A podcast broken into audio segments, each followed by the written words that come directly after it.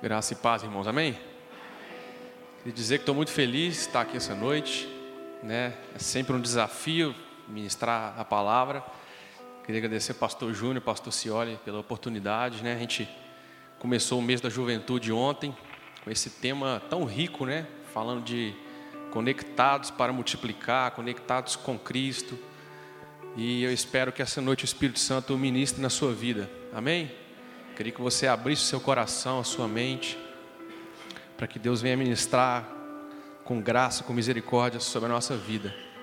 Eu me converti muito novo, né? Eu sou membro dessa igreja desde 2003, mas é lá em São João do Oriente, a congregação. E aí né, eu me casei tem um ano e cinco meses com essa mulher maravilhosa que está aqui. Ela fica com vergonha. E de janeiro para cá, de fevereiro, né, que a gente está mais ativo aqui na igreja, que a minha esposa né, era de outra igreja, a gente, enfim, resolvemos vir para a IBBR. Né, a gente está muito feliz de estar aqui. Queria agradecer aos irmãos pelo acolhimento, não vou aqui citar nome, mas está sendo um momento muito abençoado e espero contribuir para essa igreja gerar ainda mais frutos. Né, espero dar o meu máximo aqui para que essa igreja seja uma igreja que continue gerar frutos e permanecer em Cristo. Amém? A gente vai falar um pouquinho de um tema onde eu coloquei assim, conectados com Cristo para gerar frutos. E esse texto é muito rico, né, que o pastor Cioli leu. E o interessante, o versículo 2 fala assim: Todo ramo que estando em mim não dá fruto, ele corta, e todo que dá fruto, ele poda. Algumas versões fala limpa, para que, dá, para que dê mais fruto. E olha o versículo 3 que interessante. Vocês já estão limpos pela palavra que lhes tenho falado. Igreja Batista do Bom Retiro, vocês já estão limpo, limpos pela palavra que eu lhes tenho falado. O que a gente deve fazer então? Permanecer em mim e eu permanecerei em vocês. Nenhum ramo pode dar fruto por si mesmo, senão permanecer na videira. Nós já estamos em Cristo, amém? Então o texto, João, né, através das palavras de Jesus, ele fala para a gente permanecer em Cristo. E vamos falar um pouco sobre isso então. Quando eu penso em permanecer, já vem a palavra chamado. Irmãos, nós não fomos chamados só para ser salvo. A vida do crente não se resume em aceitar a Jesus e ficar parado. A vida do crente não se resume só em levantar a nossa mão aceitar a Cristo e ficar em um comodismo. Não, nós fomos chamados para gerar frutos. Deus criou o homem para ter relacionamento com Ele. Quando Deus criou Adão e Eva, a missão, o propósito é para que eles cuidassem do jardim, ter um relacionamento, e Deus aparecia ali todos os dias para esse relacionamento, e o pecado trouxe essa destruição, como todo mundo já conhece. E aí Deus, para reverter isso tudo, enviou Jesus o Cristo Salvador para nos salvar e nos redimir, nos trazer vida e vida em abundância. E Jesus morreu por nós, se entregou por nós e hoje nós somos livres. Mas se a gente deixar o pecado dominar a nossa vida, essa conexão com a videira e com o ramo, ela falha. E eu gosto de falar que a nossa vida ela não perde a conexão da noite para o dia. É diferente de um roteador, se a gente lá tirar ele da tomada, você vai perder a internet. Mas quando o cristão começa a desistir da caminhada, é como se fosse uma internet 3G, aquela ruim, sabe? Você não consegue carregar nada. A gente não acorda, irmãos, e fala assim: eu estou desviado. Não é assim. A gente começa parando de ler a Bíblia, parando de orar. A gente acha que o culto de quarta-feira já perdeu a importância, que a escola dominical já não é mais importante. E a gente começa a vir um domingo no mês. E quando a gente cai em si, assim como o filho pródigo, a gente já está distante do Pai. E aí essa conexão já foi totalmente cortada e o Espírito Santo já está bem distante da nossa vida. Misericórdia, nós vamos permanecer em Cristo, amém? Se a gente deixar o pecado nos dominar, essa conexão atrapalha. E eu vou falar aqui rapidinho de 10 coisas, 10 atitudes que a gente precisa fazer para permanecer conectados com Cristo. O primeiro delas é saber qual é o nosso chamado. O seu chamado não é para ser vivido no céu, amém? 2 Timóteo 1,9 fala assim: que nos salvou e chamou com a santa vocação, não segundo as nossas obras, mas segundo o seu próprio propósito e graça. Você sabe qual é o seu chamado? Se eu te perguntar hoje aqui, para que, que Deus tem te capacitado na sua profissão, no seu estudo, no seu trabalho, olha o que, que o texto fala. Que nos salvou e chamou com a santa vocação, não segundo as nossas obras, mas segundo o seu propósito. Jesus nos chamou para fazer aquilo que a gente tem feito, não porque somos bons, ou não porque a gente escolheu, porque Ele tinha um propósito. Se você é um engenheiro, se você é um médico, se você é um estudante, sei lá, se você tem qualquer outra profissão e Deus tem te capacitado e usado nisso, faça isso da melhor forma possível, para que Ele possa te usar segundo o propósito dEle. Amém? Até porque nem todo mundo tem o chamado pastoral. Nem todo mundo Deus chamou e capacitou para ser pastor, porque o pastor Cioli e o pastor Júnior não vai conseguir alcançar pessoas que a gente consegue alcançar no nosso trabalho, na nossa faculdade. Então eu te pergunto, o que tem te atrapalhado a viver o seu chamado? Será que é a falta de paciência com a igreja? Será que é a preguiça, a desobediência? Será que a gente está acostumado com o mundo e não quer sair do nosso comodismo? Uma coisa é certa, é triste para um crente viver sem saber qual é o seu chamado. Isso é muito triste, a vida não faz sentido. Então é uma pergunta clássica que todos nós tínhamos que levantar a nossa mão e falar: Breno, meu chamado é esse, eu estou vivendo o melhor de Deus na minha vida. Mas a gente sabe que isso não é uma realidade. E hoje o Espírito Santo quer ministrar isso na nossa vida, amém? E não é o pastor que pode te falar isso, não é o seu líder que pode falar, ó, oh, o seu chamado é isso, vai viver isso, vai estudar isso, vai ser capacitado nisso. Não. A nossa a presença de Deus em nós, o Espírito Santo na nossa vida. A segunda coisa, a gente precisa vencer a inconstância espiritual. Né? O pastor já começou a falar um pouquinho desse ponto. E atualmente as pessoas estão muito inconstantes. Isso está tá sendo normal. Um dia a gente acorda bem, outro dia a gente não acorda. Um dia a gente quer virar o mundo de cabeça para baixo, outro dia a gente está desanimado e essa inconstância vem consumindo a gente. Um dia a gente ora e lê a Bíblia, outro dia a gente não ora. Um dia a gente acha que o culto foi uma bênção, o outro dia a gente acha que o problema é o pastor que pregou mal. E está faltando a gente olhar para dentro de nós e ver que o problema somos nós, é nós que temos que mudar. E quando eu penso em constância, eu lembro de Pedro, né, o discípulo de Jesus totalmente inconstante. Algumas coisas que Pedro fez, né? Vacilou sobre o mar, vê Jesus, né? O pessoal acha que é um fantasma. E Pedro fala: Jesus, eu quero ir até você. E começa a andar sobre as águas, mas vem o vento, a tempestade, ele fica com medo e começa a afundar. Ele confessa que deseja continuar seguindo a Jesus. Jesus está tendo uma palavra pesada com os discípulos, com os servos, e várias pessoas começam a parar de seguir a Jesus. E Jesus chega para os seus discípulos e fala assim: E vocês? Para onde que vocês vão? Todo mundo está deixando de me seguir. E Pedro fala uma palavra sensacional: Senhor, para onde iremos? Só tu tens as palavras de vida eterna. E aí começa a inconstância, altos e baixos. Depois ele confessa Jesus e nega em seguida. Ele alegra no momento da transfiguração. Jesus chama Pedro, Tiago e João para orar, onde aparece lá o rosto de Moisés e Elias. E Pedro fala: Jesus, vamos montar uma barraca aqui, isso aqui está bom demais. A mesma coisa da gente falar, vamos viver de acampados. 365 dias no acampados. Seria maravilhoso, mas não é isso que Deus quer para a nossa vida. Indeciso e arrogante no lavar os pés, Jesus quer mostrar para os discípulos que o mais importante é servir e começa a lavar os pés dos discípulos. E quando chega em Pedro, Pedro, Jesus, o meu pé você não lava. E Jesus fala para ele: Pedro, se eu não lavar os seus pés, você não terá parte de mim. E ele fala: Nossa, então não lava só os meus pés, o meu corpo inteiro. Ou seja, Jesus já vinha pregando sobre isso, sobre ser servo, sobre arrependimento, e Pedro não entende. Depois ele dorme no Getsemane, no momento de maior angústia de Jesus. Jesus pede Pedro, Tiago e João de novo, os três discípulos que andavam mais perto dele, para vigiar, para orar, e eles dormem. Mais um altos e baixos.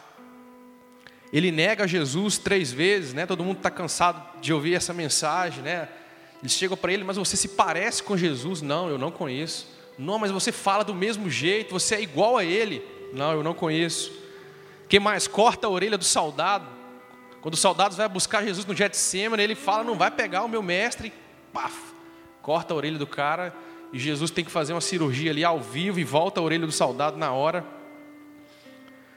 Mas aí acontece algo sobrenatural na vida de Pedro, quando Jesus sobe aos céus e deixa o Espírito Santo.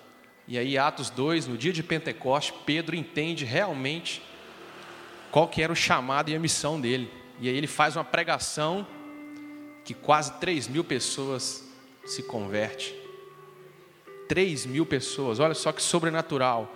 E depois em Atos 5, do 5 ao 17, também fala que a sombra de Pedro curava.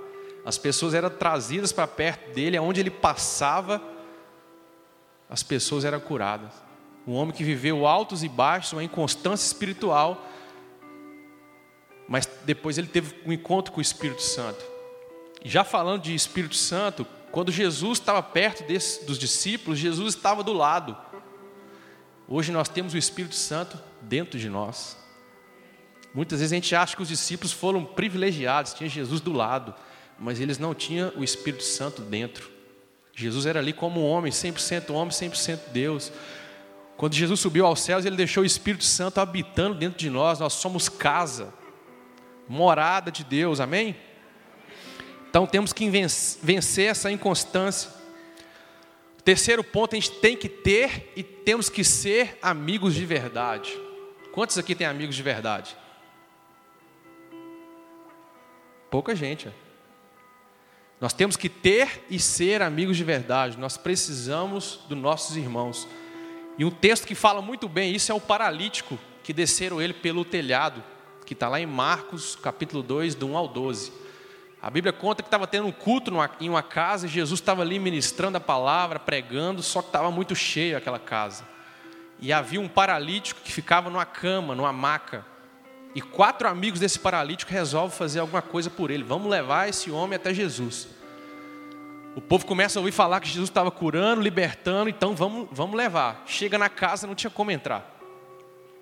O que, que eles pensam? Vamos descer esse cara pelo telhado. Chegou para o dono da casa, posso descer? Pode tirar as telhas, descer o homem pelo telhado na maca, e Jesus vê aquele sinal, vendo descendo aquele homem, e fala: opa, o que, que é isso? E ele vira e fala assim: os seus pecados estão perdoados.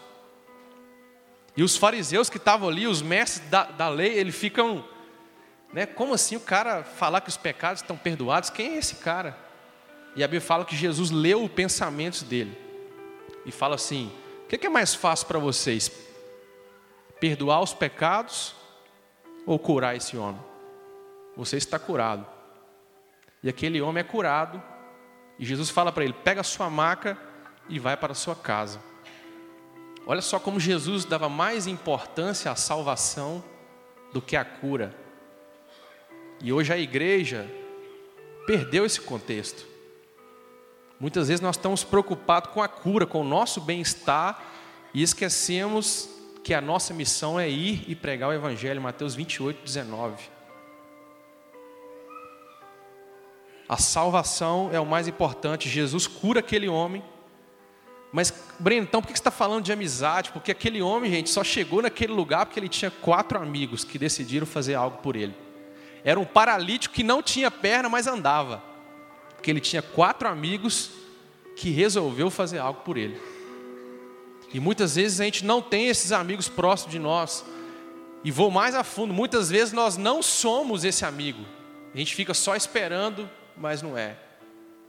E esse paralítico, graças a Deus, ele tinha esses quatro amigos que o levaram até aquele culto e aquele homem foi curado. Então, seja amigo de verdade e tenha amigos de verdade, amém? Quarta coisa, a gente tem que ter um relacionamento pessoal com Deus. De todas as decisões que alguém pode tomar na vida, o mais importante, a mais sábia é andar com Deus, e para isso podemos tomar como exemplo a vida de Daniel. Olha o que diz em Daniel capítulo 6, versículo 10. Quando Daniel soube que o rei tinha assinado a ordem, voltou para casa no andar de cima, que havia um quarto com janelas que davam para Jerusalém. Daniel abriu as janelas, ajoelhou-se e orou, dando graças ao Senhor Deus ele acostumava fazer isso três vezes por dia. Ele acostumava fazer isso três vezes ao dia. Ou seja, era um jovem que tinha comunhão com Deus. Era um jovem que não só orava no momento da tribulação, como ele estava passando nesse momento, Mas a Bíblia fala como ele acostumava fazer. Olha o que diz Daniel 1:20. Todas as vezes que o rei fazia perguntas a respeito de qualquer assunto que exigisse inteligência ou conhecimento, descobria que os quatro eram dez vezes mais inteligentes do que todos os sábios e adivinhos da Babilônia. Quais eram esses quatro? Daniel e seus três amigos, né? Sadraque, Mesaque e Abednego. Daniel foi um exemplo de pessoa que buscou excelência em tudo que fez. Ele era um jovem acima da média e a Bíblia cita muitas vezes as suas qualidades. Daniel 5,12: Porquanto se achou nesse Daniel um espírito excelente, e conhecimento e entendimento. Daniel dava o seu melhor, e muitas vezes a gente não tem dado o nosso melhor, principalmente no reino de Deus. Não vou dizer aqui no seu trabalho, na sua escola, que eu sempre falo é que, se possível, a gente deve ser o melhor aluno, se possível, a gente deve tirar as melhores notas. Se possível, no profissional da nossa área, a gente tem que tentar ser o melhor. Para as pessoas verem Cristo em nós, mas principalmente no reino de Deus, onde está precisando né, de mão de obra, de gente para trabalhar, de gente para ter ideias novas, principalmente o jovem, que a Bíblia fala que é forte, né, que já venceu o maligno. Irmãos, nós temos que ter relacionamento com Deus, não dá para viver uma vida rasa. Não dá para estar fora da videira. Se nós somos os ramos, se Jesus é a videira e Deus é o agricultor, nós temos que estar conectados com a videira. Amém? Quinta coisa, a gente tem que ser um testemunho verdadeiro. Quando eu falo de testemunho verdadeiro, eu me lembro do apóstolo Paulo. Olha o que esse homem diz em 1 Coríntios 11, verso 1: Sede meus imitadores, como também sou de Cristo. Será que nós teríamos coragem de falar isso hoje? Será que eu, Breno, podia falar para vocês aqui nessa noite? Ó, oh, pode imitar o que eu faço, porque. Claro que não, isso não é realidade na nossa vida. E o apóstolo Paulo falou isso. Porque nós somos falhos, estamos aqui para Deus nos perdoar e nos santificar, amém? E sair aqui dessa noite mais convicto do nosso chamado e mais apaixonados por Ele. Existem dois tipos de testemunho. O primeiro, o testemunho através das nossas ações, que é o nosso estilo de vida, que onde nós somos uma carta viva de Jesus. E o segundo, testemunho da obra que Deus realizou em nossas vidas, da mudança que Ele fez em nós. Irmão, se você não tem uma história de vida de antes e depois de Cristo, tem alguma coisa errada. Ah, Breno, mas a, pergunta, a pessoa me pergunta sobre Jesus, eu não sei falar nada, eu não sei nenhum versículo de cor, eu fico com vergonha, eu peço ela para procurar o pastor. Eu tenho uma coisa para te falar, pelo menos a sua história de vida de antes e depois de Cristo você tem que falar. A não ser que você era muito bonzinho e Jesus não mudou nada na, na sua vida. Mas isso não é realidade. Quando Jesus nos alcançou, Ele transformou a nossa vida. E essa história, essa convicção a gente tem que ter em nosso coração esse testemunho verdadeiro de um antes e depois que ele fez em nós. E se você está pensando isso não tem nada que mudou, tem algo errado. O Espírito Santo, quando ele habita em nós, ele tem que trazer uma mudança. Essa mudança que vem de dentro, que nos transforma para sermos um testemunho verdadeiro, uma carta viva de Cristo, assim como Paulo foi. E se esse lugar a gente tem que saber onde é o nosso limite. Quando eu penso em limite, eu lembro da vida de Sansão. Um homem que era nazireu, que nasceu para ser separado. Né? Eles chegaram para a mãe dele e falaram: esse jovem não pode passar navalha na cabeça, não pode comer comida impuro, impura, porque ele vai ser um homem separado. Um nazireu, um homem que Deus vai usar. Mas Sansão ele começa a crescer, a Bíblia fala que a força dele vinha do Espírito Santo. Né, em Juízes 14, 2 e 3, fala: quando voltou para casa, disse ao seu pai e à sua mãe: Viu uma mulher filisteia em Timar, consiga essa mulher para ser minha esposa. E seu pai e sua mãe lhe perguntou: Será que não há mulher entre os seus parentes ou entre o seu povo? Você tem que ir aos filisteus incircuncisos para conseguir uma esposa? Sansão, porém, disse ao seu pai: Consiga-me para mim, ela que me agrada. Sansão desobedece seus pais, se casa com a Filisteia. E esse casamento não dá muito certo, né? Ele tenta destruir o povo filisteu, depois ele volta, chega lá, o pai da sua esposa já tinha dado ela para outro homem, e Sansão fica bravo demais. E o que, que ele faz? Ele pega 300 raposas, amarra o rabo delas de dois em dois, então vira lá 150 pares, bota fogo nelas e elas saem para queimar o campo dos filisteus, as plantações que ele tinha. E os filisteus ficam muito bravos com ele. E vai lá e mata a mãe dele, a esposa de seu pai. A Bíblia fala assim. E Sansão fica mais bravo ainda. E aí começa a luta. A Bíblia fala que ele vai lá e mata, faz uma destruição toda naquele povo e depois ele se esconde em uma caverna. E os filisteus chegam para o povo de Sansão e falam: oh, nós, nós queremos Sansão, dá ele para a gente. E o povo vai lá, chama Sansão na, na caverna, amarra a mão dele, leva ele lá para os filisteus. E a Bíblia fala que no caminho, em frente aos filisteus, ele consegue rebentar aquelas cordas. E ele pega uma queixada de jumento, um esqueleto de uma jumenta que estava morta lá, e mata mil homens com uma queixada, porque a força dele vinha do Espírito Santo. Só que passa um tempo, Sansão reina ali 20 anos e depois ele se encontra a mulher que acabou com a vida dele, chamada Dalila, onde todos já conhecem a história. Sansão não sabia reconhecer os limites. Ele não sabia que tinha um campo minado ali onde ele não podia pisar. E os filisteus chegam para Dalila e falam: Dalila, você tem que conseguir que a gente. O segredo desse homem, onde está a força dele? E aí Dalila dorme com ele, né? Fala onde está a sua força, e ele brinca com ela, né? Se vocês amarrarem sete tranças de couro, e aí eu não vou aguentar. E ela fala: Não, os filisteus estão vindo. Ele acorda, arrebenta tudo. E ela fala: Sansão, você me enganou. E faz isso três vezes. E na terceira vez ela fala: Nossa, você não me ama, você está me enganando, como pode? E aí Sansão, não entendendo os seus limites, não entendendo que não podia pisar naquele campo minado ali, abre o jogo para ela. A minha cabeça não pode passar na valha. Se cortar, eu perco a minha força, porque eu sou o Nazireu. E Dalila chama os filisteus, os filisteus cortam aquelas tranças dele, sete tranças. E ela chama Sansão, os filisteus estão vindo. E ele acorda, achou que ia arrebentar como sempre, ia matar todo mundo como sempre. E aí Sansão está sem força. Os filisteus já pegam ele, furam os dois olhos, já levam ele, já amarra ele em um moinho. Ele começa a rodar ali cego, como se fosse um jumento mesmo. E a história é muito triste, né? Eles riam da cara dele, zombam ele, levam ele para um templo, onde ele pede para ser amarrado nas duas pilastras que estabilizavam aquele templo. E aí a Bíblia fala que tinha lá quase mil pessoas. Sansão pede a Deus a última força que ele tinha. E ele consegue derrubar todo aquele templo e aquele dia matou mais de mil pessoas. E ele cometeu esse suicídio também, né? Uma história triste de um homem que era para ser separado por Deus, era para ter um futuro brilhante, era para estar tá aqui mais do que quatro capítulos no livro de Juízes, que conta a história dele toda. Mas ele não sabia os seus limites. E assim, às vezes, somos nós, não só na área sexual, mas em todas as áreas. A gente tem que ter limite. A gente tem que reconhecer, ter domínio próprio, fruto do Espírito de Gálatas 20.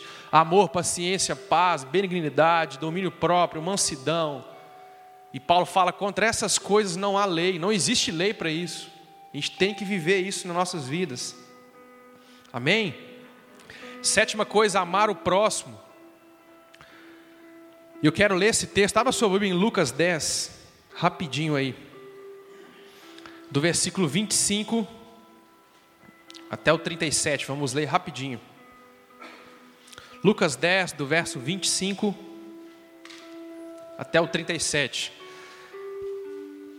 Quando eu penso em amar o próximo, essa parábola encaixa muito nisso, que é a parábola do bom samaritano.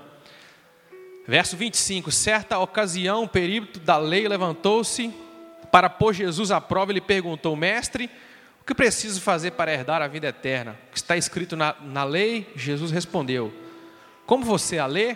Ele respondeu: Ame o Senhor, seu Deus, de todo o seu coração, de toda a sua alma, de todas as suas forças, de todo o seu entendimento ame o seu próximo como a si mesmo. Disse Jesus: Você respondeu corretamente, faça isso e viverá. Mas ele, querendo justificar-se, perguntou a Jesus: Se você tiver uma, uma caneta, grife isso aí. Ele perguntou assim: E quem é o meu próximo? Essa é a pergunta daquele homem para Jesus.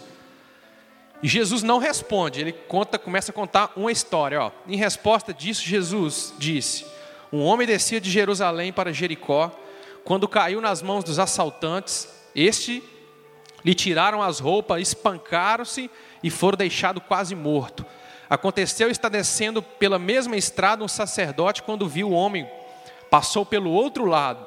E assim também um levita, quando chegou ao lugar, o viu, estando de viagem, chegou-se a encontrar com o homem, quando viu, teve piedade dele, e aproximou, enfaixou-lhe as feridas, derramando neles vinho e óleo. Depois colocou sobre o seu próprio animal, levou para uma hospedaria e cuidou dele. No dia seguinte, deu dois denários ao hospedeiro e lhe disse: Cuide dele. Quando eu voltar, lhe pagarei todas as despesas que você tiver. Qual desses três você acha? E aí Jesus muda todo o enredo. Olha o que Jesus fala. Qual desses três você acha que foi o próximo do homem que caiu nas mãos dos assaltantes? Aquele que teve misericórdia dele, respondeu o perito da lei. Jesus disse: Vá e faça o mesmo. Teve gente que não entendeu ainda, vou, vou explicar. O cara pergunta assim: Quem é o meu próximo?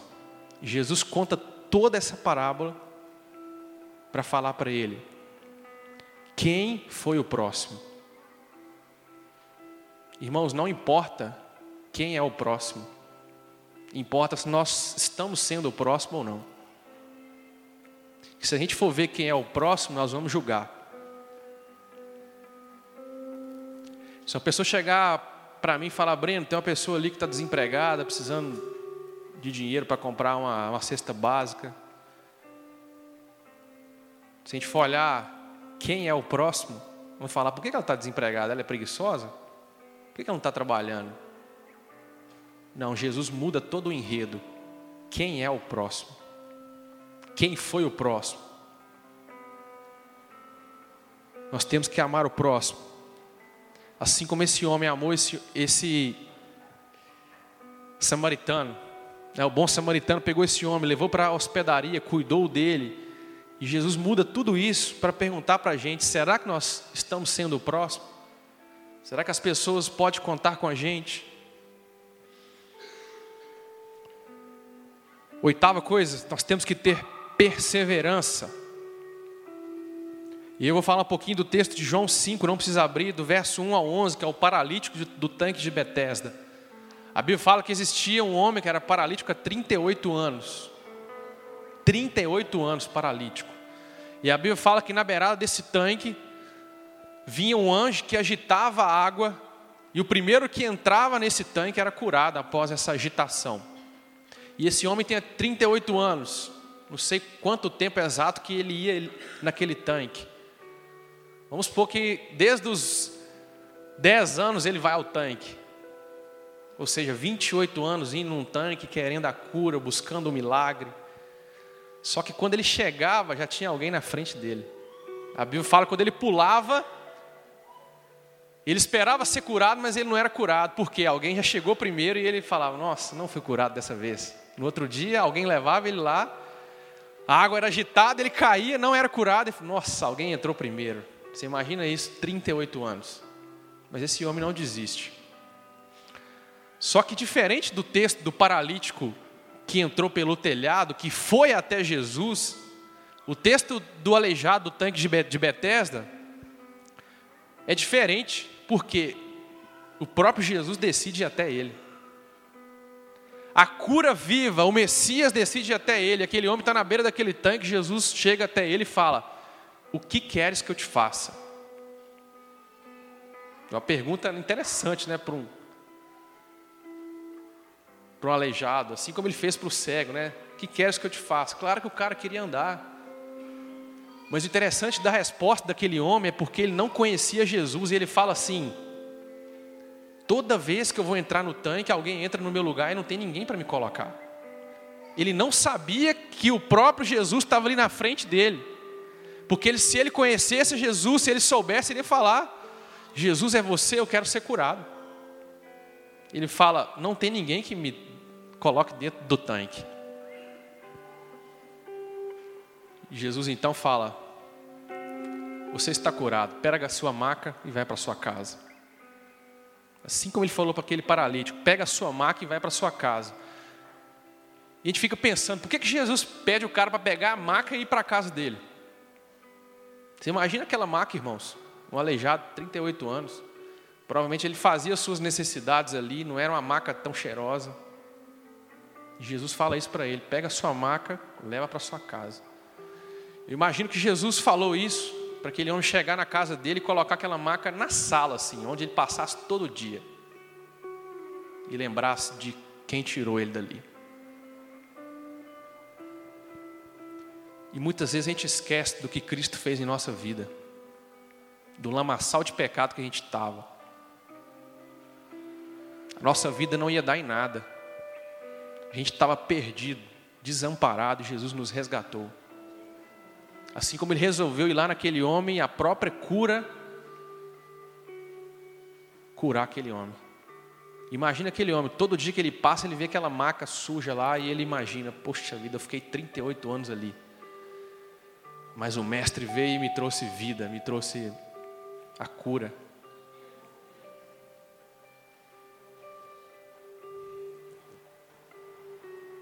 Perseverança, e muitas vezes a gente desiste fácil. Muitas vezes a gente. Nós falamos isso hoje na nossa classe de jovens, a Thaís falou isso, né? Muitas vezes a gente está muito dodói. Quer que as pessoas ligam para a gente, quer que o irmão pergunta por que, que a gente não vem no culto. E Jesus está esperando uma atitude nossa. Jesus quer que a gente persevere, independente da situação que está ao nosso redor. Imagina esse homem, 38 anos. Jesus está aqui nessa noite para nos trazer cura, amém? Não só cura física, mas cura espiritual, nos levantar do nosso comodismo.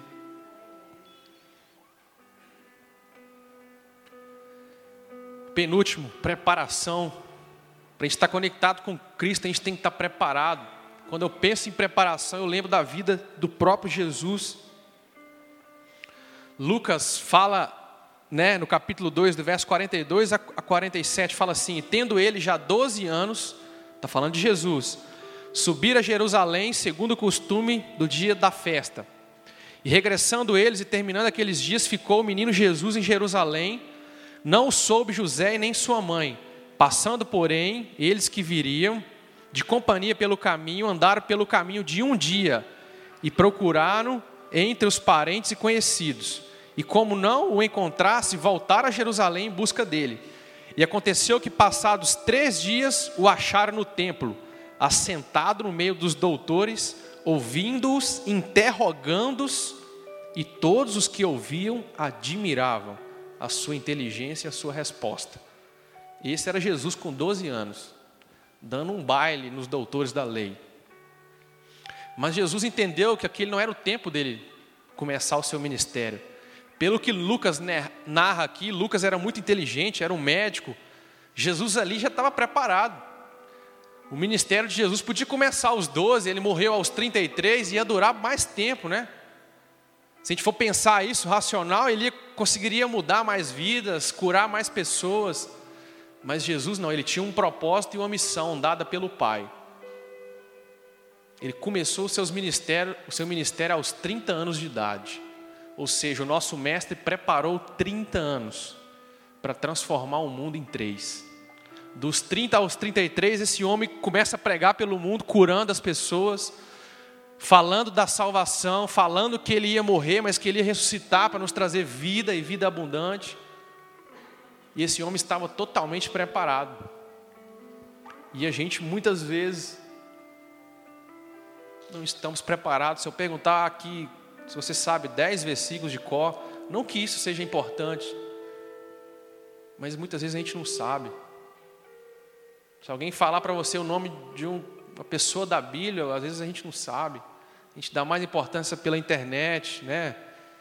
pela Netflix, por filmes, e o tempo está passando, e o reino de Deus está passando, e a gente está intertido com outras coisas que têm roubado o nosso tempo.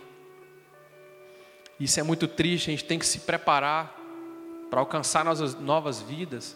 A gente tem que se preparar para a volta de Cristo. Irmão, se você não viver o céu aqui em adoração, você vai chegar no céu, você vai se sentir deslocado. A Bíblia fala que no céu será adoração ao Pai. Santo, santo é o Senhor dos exércitos, toda a terra está cheia da, da tua glória. Se existe coisa aqui no mundo que está primeiro no nosso coração, o céu não é o nosso lugar. Misericórdia. Está na hora da gente acordar, porque o céu será momento de santidade. Senão nós vamos chegar lá e falar, nossa, é isso aqui, mas eu não estou pre preparado para isso, eu não vivia isso lá na terra. Preparação, Jesus se preparou, nós devemos preparar também. Amém? Último ponto, nós temos que animar as pessoas. Para a gente permanecer conectados com Cristo, a gente precisa animar as pessoas. Olha o que diz em 2 Timóteo, capítulo 1, verso 16. Olha o que fala, olha o que fala Paulo. Que o Senhor seja bondoso com a família de Onesíforo, pois muitas vezes ele me animou e não teve vergonha de mim por eu estar na cadeia. Já tinha visto esse nome na Bíblia? Onesífero. Esse cara existiu e ele animou nada mais, nada menos do que o apóstolo Paulo. Onesífero animou Paulo. Se tem alguma coisa na vida que temos que ser, é reanimador de pessoas. Porque gente para colocar para baixo já tem muito. Mas eu e você temos o Espírito Santo e não importa se acordamos triste ou não, se estamos precisando de ajuda ou não mas seremos capazes de passar para alguém o Espírito Santo e animar as pessoas. Amém? O Jaime, há dois domingos atrás, né, deu um estudo aqui, uma palestra né, de manhã sobre depressão, ansiedade. Como o mundo está vivendo isso hoje. Né? Ele trouxe algumas porcentagens. E eu só vou ler dados publicados recentemente pela Organização Mundial de Saúde aponta que 322 milhões de pessoas pelo mundo sofrem depressão, 18%. Há mais do que há 10 anos, o número representa 4,4% da população do planeta. No caso do Brasil, a OMS estima que 5,8% da população brasileira é afetada pela depressão. Em relação à ansiedade, isso aumenta. O Brasil também lidera, com 9,3% da população. O mundo está sofrendo como nunca. Ansiedade, depressão, desânimo.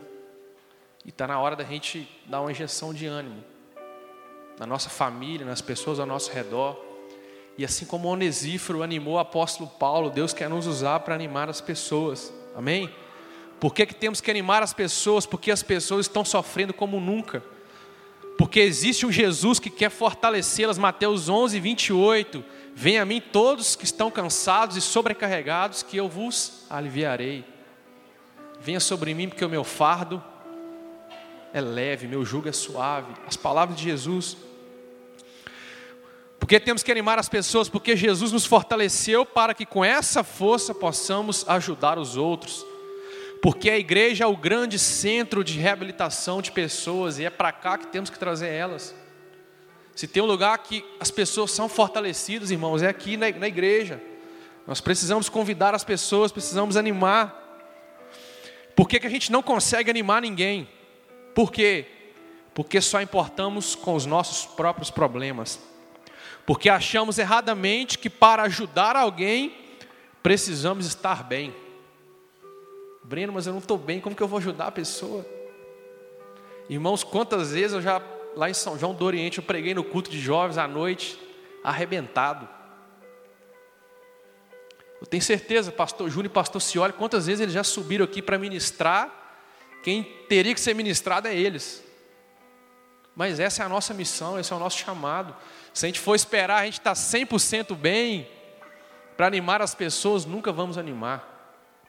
Existe um Espírito Santo dentro de nós que quer nos usar para animar as pessoas. Amém? Porque não conseguimos animar ninguém, porque a gente quer transferir nossa responsabilidade no reino de Deus para outros, porque achamos que as pessoas merecem sofrer. Ah, ele está passando por um vale, ele merece, né? Afinal, ele não está indo à igreja mais. Misericórdia. Nossas frases prontas, igual a do mundo, não vai animar ninguém. Às vezes a pessoa chega para a gente, a pessoa não conhece a Cristo e desabafa na nossa vida. E aí a gente bate no ombro e fala: Não, vai dar tudo certo. Fica assim, não. Frase pronta que o mundo tem todo dia. Nós temos o Espírito Santo em nós, a gente tem que ir além disso, a gente tem que levar esse Jesus que traz vida e vida abundante. Amém? O que ganhamos quando animamos as pessoas? Provérbios 11, 25: Quem dá ânimo receberá ânimo. Ganhamos misericórdia. Provérbios 17, 17. Na angústia nasce um irmão. Nós ganhamos irmão quando animamos as pessoas. E eu te pergunto: será que uma pessoa passando por um sofrimento, seu nome seria o primeiro da lista dela? Será que uma pessoa passando por um sofrimento gigantesco, ele falar, poxa, eu vou procurar o Breno que ele vai ter uma palavra de vida. Ou o nosso nome seria o último. Porque a gente não tem palavra de vida para animar ninguém. A gente está vazio. Um vazio que só o Espírito Santo pode preencher. Quem no mundo hoje pode dizer mais animado pela sua causa? Irmão, no seu, você já imaginou no seu velório o que, que vai ser? Nosso velório? Será que vai assim 10 pessoas, 5 pessoas? Porque a gente não fez diferença na vida de ninguém? Ou será que vai estar lotado? Será que o legado que a gente deixar nesse mundo vai fazer com que as pessoas, não que um velório seja importante ir, mas é da gente pensar. Se não for ninguém é porque você não fez diferença nenhuma. Ou seja, é mais um que faleceu.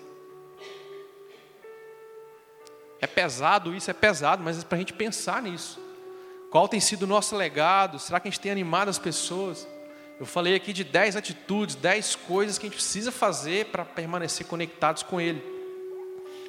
E concluindo, Ele mesmo nos ordena em João 15, 6.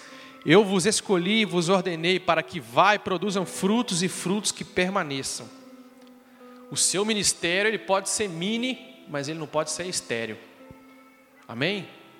Ele pode ser mini, pode ser uma célula, igual nós começamos lá no Elas. Segunda-feira começamos uma célula no Cidade Nobre, a minha família e a família dele. É uma célula que ainda é mini, mas não é estéreo, que ela vai dar frutos, amém? Então, não pode ser. Priorize as disciplinas espirituais, a comunhão com o Senhor. Ora, se você estiver com sono, leia a Bíblia se estiver cansado. Seja constante, seja disciplinado e tenha experiências novas com o Espírito Santo. Amém? E eu termino com uma frase que é sensacional. A melhor estratégia de evangelismo é um crente saudável. Se a gente estiver saudável espiritualmente, não vai precisar de mais nada. Amém?